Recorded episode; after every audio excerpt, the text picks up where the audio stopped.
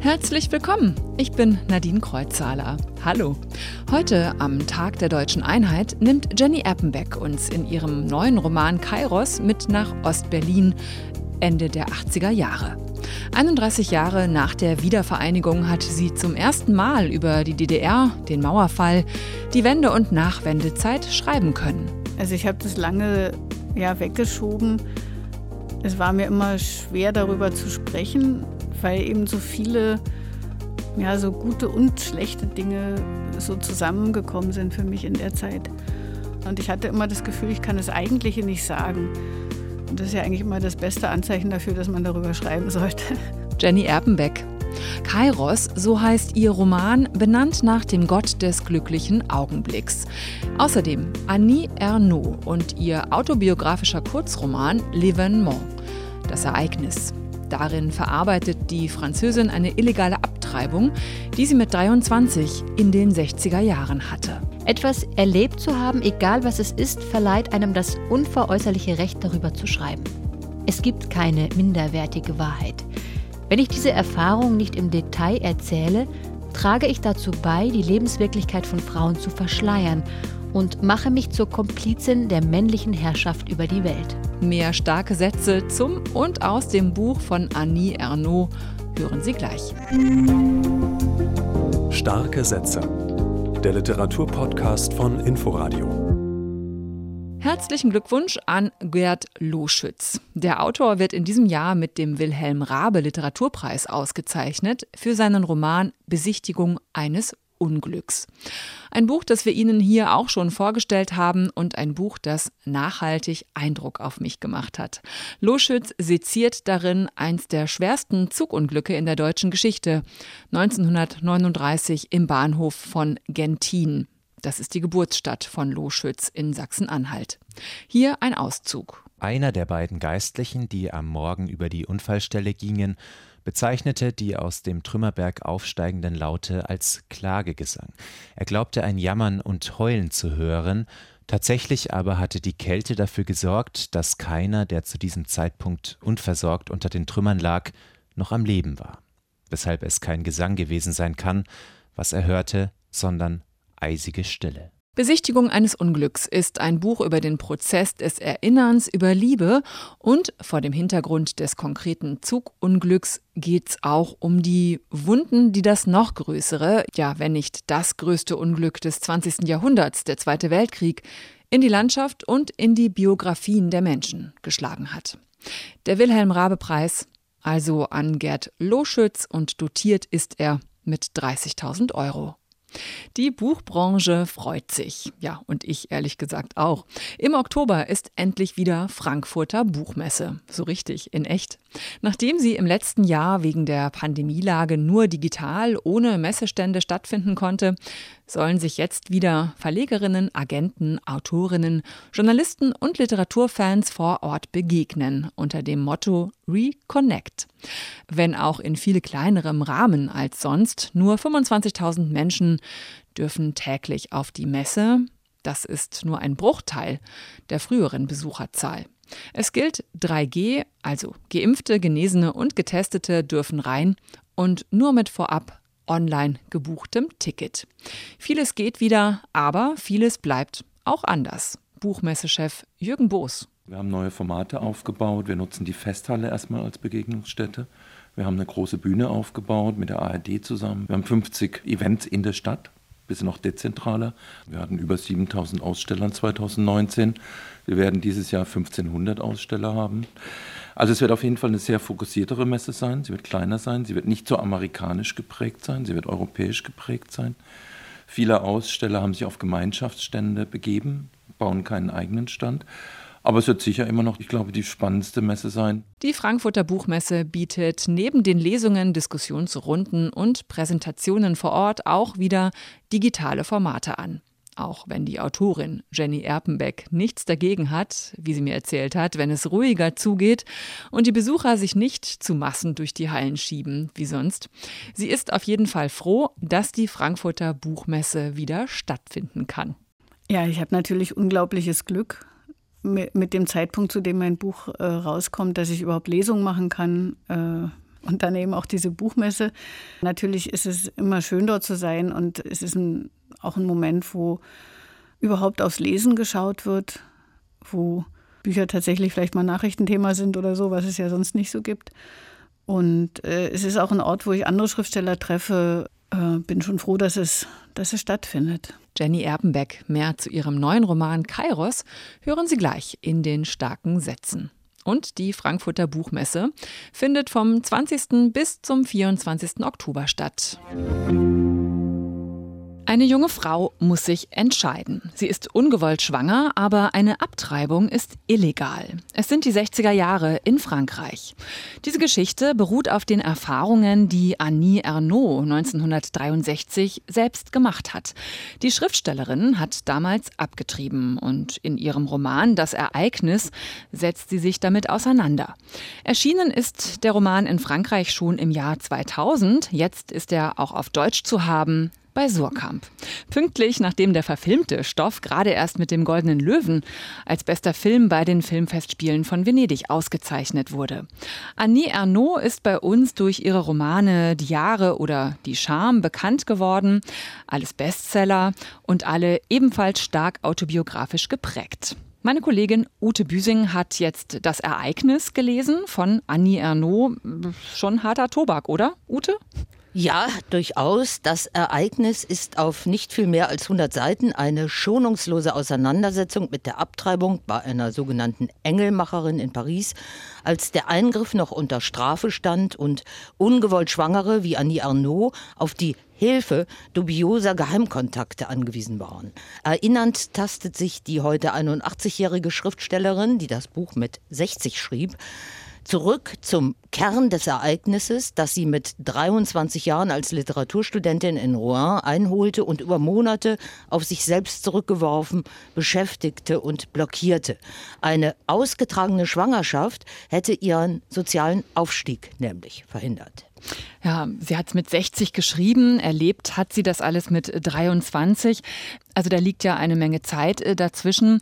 Wie genau äh, tastet Annie Ernaux sich denn jetzt äh, schreibend, sich erinnernd vor? Ja, wie in allen ihren als Spurensuchen angelegten Romanen triggert Annie Arnaud auch im Rückgriff auf diesen Spießrutenlauf zur Abtreibung ihre Erinnerung, indem sie die Orte des Geschehens wieder aufsucht, sich beteiligte Menschen und Situationen fotografisch genau ins Gedächtnis zurückruft. An diesem für sie immer schmerzhaften Prozess lässt sie ihre Leserinnen und Leser ohne jede Lamoyanz Anteil nehmen. Denn es ist immer auch soziologische Einordnung. Wir können ja mal ein Zitat hören. Ich bin nun damit fertig, das in Worte zu fassen, was mir eine allumfassende menschliche Erfahrung zu sein scheint. Eine Erfahrung von Leben und Tod, von Zeit, von Moral und Tabu, von Gesetz, eine ganz und gar körperliche Erfahrung. Ich habe die einzige Schuld beglichen, die ich damals in Bezug auf dieses Ereignis empfunden habe, dass es geschehen ist und ich nichts daraus gemacht habe wie ein Geschenk, das man wegwirft. Denn jenseits der gesellschaftlichen und psychologischen Gründe, die ich für das, was ich erlebt habe, finden kann, bin ich von einer Sache zutiefst überzeugt. Die Dinge sind mir passiert, damit ich davon berichte. Und das wahre Ziel meines Lebens ist vielleicht einfach dies, dass mein Körper, meine Gefühle und meine Gedanken zu Geschriebenem werden, zu etwas Verständlichem und Allgemeinem also, dass meine Existenz vollkommen im Kopf und im Leben der anderen aufgeht. Immer wieder macht sie das Schreiben selbst zum Thema und sie umkreist auch ihre Herkunft aus einfachen Verhältnissen und trifft damit die französische Klassengesellschaft im Kern. Denn hier gilt die junge ungewollt Schwangere in den Augen ihrer Mitwelt als gefallenes Mädchen. Ärzte behandeln sie von oben herab, zumindest so lange, bis sie erfahren, dass sie studiert, also bald auch einer gehobenen Schicht angehören wird. Mitstudenten haben ein unangenehm aufdringliches Interesse am verbotenen Vorgang Abtreibung Abtreibung oder wollen jetzt, wo nichts mehr passieren kann, mit ihr schlafen. Priester klagen an, anstatt zu helfen, und vor den Eltern muss sie die Schwangerschaft sowieso unbedingt verheimlichen. Das Ereignis war ja der Gewinner bei den Filmfestspielen von Venedig, also die Verfilmung des Romans. Der Fokus richtet sich jetzt dadurch ja nochmal, also durch den Film und den Roman, nochmal auf die Verhältnisse. Also wir glauben ja heute äh, durch eine liberalere Gesetzgebung diese Verhältnisse schon ja für abgehakt. Aber so ist es ja leider nicht. Ne? Also warum ist dieses Buch auch zu diesem Zeitpunkt noch wichtig, so ein Buch über die Gräuel illegaler Abtreibungen?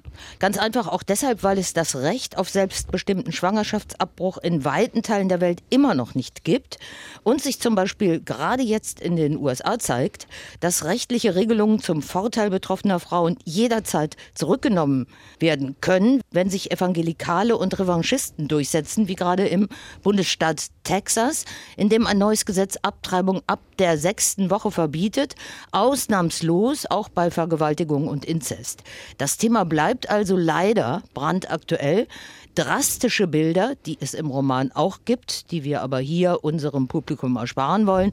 Drastische Bilder unsachgerechter Eingriffe im Film wie im Buch beziehen also Position im Kampf um Selbstbestimmung. Ja, ein äh, sehr aktuelles Thema. Man sieht es ja auch am Beispiel Polen und auch in Deutschland haben Frauen es, glaube ich, gar nicht so einfach, noch einen Arzt zu finden, der Abtreibungen vornimmt. Wird ihnen da auf jeden Fall nicht leicht gemacht. Also klingt nach einem sehr wichtigen Buch und ich glaube herauszuhören, dass du diesen Roman von Annie Ernaux auch empfiehlst, oder? Ja, unbedingt für alle, die auch weiterhin an der Auseinandersetzung mit dem Klassenstatus interessiert sind und an Emanzipationsgeschichten im weiteren Sinne. Da gehört Annie Arnaud ja neben den jüngeren französischen Autoren wie Didier Eribon und Edouard Louis zu den Vorreiterinnen. Außerdem sind ihre trockenen, minimalistischen Spurensuchen, wo sie die eigene Lebenszeit auch historisch einordnet, durchaus auch immer ein literarisches Ereignis, finde ich. Vielen Dank, Ute.